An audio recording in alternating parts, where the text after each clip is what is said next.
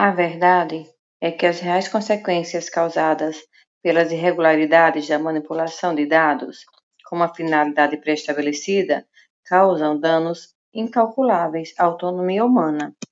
Na era da internet, vivemos uma dualidade de informações promovendo formação de dois tipos de cidadãos. Diante do contexto, é necessário levar para a sala de aula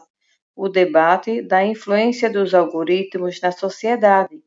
uma vez que sabemos qual tipo de cidadão queremos formar aquele capaz de escolher configurar as informações que quer receber,